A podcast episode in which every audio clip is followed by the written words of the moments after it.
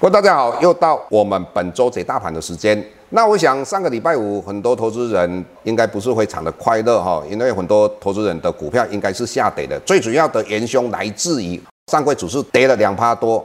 那上市股市因为在台积电的呃护盘，它是收红的。很多投资人会想说，到底台股未来的走势是如何哈？因为他们看到电视上。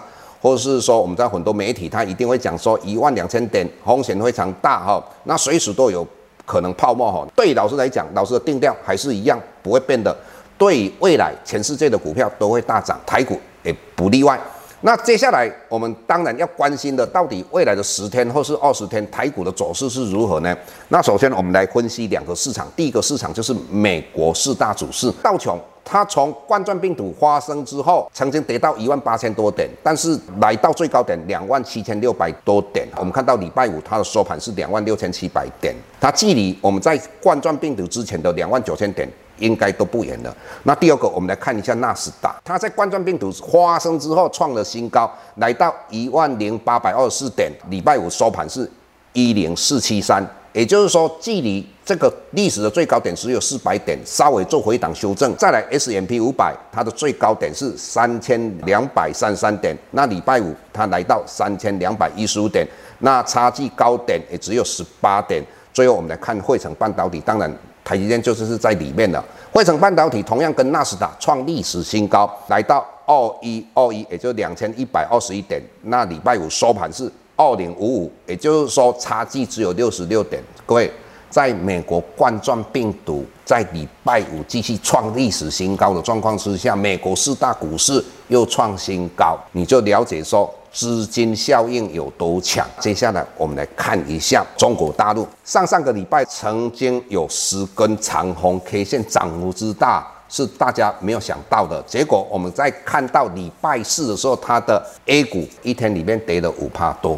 最主要的原因是来自于他们的市值最大的贵州茅台被人家写了一篇文章。最主要重点是酒是用来喝的，不是用来炒的，更不是用来贪腐的。这一篇文章里面的话，总共有几个字，你知道吗？只有一千七百三十四个字。结果那一天贵州茅台跌了五趴，市值蒸发多少？一千七百三十九亿人民币。我们可以用四个字来形容。句句上亿，字字入肉来形容它。你看到贵州茅台为什么这样会跌下来？为什么人家去批评它？那就是中国大陆要的是什么？希望你们把钱投入到实体经济以及科技创新服务。而不是在类似这种在喝的用的这些日常生活用品，就是我们已经看到中国大陆未来的一个走势，也就是说，它的资本市场已经有所改变了。我们再分析一下汇率，我们最怕是什么？美元升值，美元指数现在多少？九十七以下。我一直跟各位讲过，只要美元指数它不强而且弱的时候，就可以。让全世界的新兴市场的股票会有大涨。你看哦，台股我为什么说不会涨？最多是回档做修正而已。那回档修正的幅度大不大？我认为也不大。那最主要是什么？我们的新台币以目前来讲已经来到二十九点四五的。我记得上个礼拜曾经看到新闻，我们的工具机产业因为台币的升值。可能会有一些倒闭，所以协会的理事长曾经跟小英总统说，希望央行能够去让新台币不要这么大幅度的升值，能够做一个策略性的防御。但是各位，这个可能吗？绝对不可能，因为就是你如果这样做的话，就有可能会触犯到美国所谓的外汇操纵的国家，所以台币升值的趋势是挡不住的。各位，你再来看一下我们的。呃，人民币最近也非常强。这个波段的话，人民币是因为哦、呃、美中贸易战以及疫情的关系，人民币曾经贬到七点一六八。那最近的话，也就礼拜五，我们看到人民币已经升值到六点九九一。之前它贬值到七点一六八的时候，很多人很多的分析，所谓的外汇专家就讲说，它人民币可能会贬到七点五元。事实上，我要讲的是什么？电视上、媒体上，所谓专家听一听就罢了。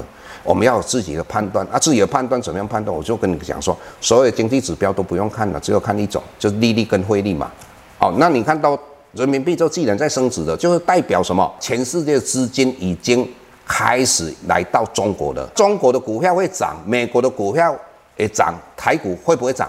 当然会涨。我们又看到礼拜五一个经济数据了。事实上，老师一直跟各位讲说，只有看利率汇率。但是我们把这个经济数据跟各位分享一下，也就是美国新屋开工率 A 增六月哦，增了十七趴。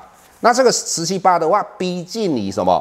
我们疫情之前的一个行情哦，我就一直跟各位讲，股票是一个领先指标。美国的股市这么强，中国大陆的股市开始资金进入也是这么强，台股会不会寂寞？当然不会寂寞。那很多人在分析我们的大盘的时候，往往都会他看到台积电在涨，但是我们的主势既然在跌的时候，他们就会讲说外资。做什么动作？他就是拉台积电出小型股，各位这个是无稽之谈啊！前一次外资是不是卖了台积电？对呀、啊，很多在分析这一块的人都是什么望文生义啊，就是看到这个现象之后，他就用自己的感觉去解释啊。事实上，你要拿出一个科学的证据，到底外资有没有做这样一个动作嘛？哦，这是重点。但是各位，你想一个问题：台积电涨好不好？当然是好，为什么？各位你要想，一个部队里面的元帅能够先逃跑吗？元帅能够先死掉吗？如果元帅还在前面冲锋陷阵，后面的兵会不会继续冲锋陷阵？绝对会嘛！所以台积电涨上来，绝对是对大股有一个很大的象征意义嘛。各位学员，对大盘不要做一个所谓的悲观的想法，也不要去预测一万两千多点是一个高点。我跟各位分享，我个人认为大盘应该会在一万两千点。上下做一个所谓的盘整，那这一段期间，各位就是你要太热则强，就像老师最近不是跟你们谈到一档股票三五四零，各位五天里面四只涨停板，那为什么老师会选这个强势股？当然，老师有我的思考模式，因为这个我跟你讲啊，选股不是那么简单，你的操作方法也不是那么简单，绝对不是说你看的筹码面、看技术面、看什么。这个是要慢慢潜移默化，这是一个软体的观念，不是硬体的观念。所以各位如果有机会的话，你可以来参加我们 Press Play 有关于老师的操作方法跟思维。因为老师在文章里面有写的，呃，像说呃，你投资的一个基本观念等等这些东西，欢迎各位参加。今天跟各位分析到这个地方，谢谢。下周台股个股当中，老师精选的十几档个股做重点分析。想要了解老师到底精选哪些个股，欢迎订阅 PressPlay 互惠内容。下周见。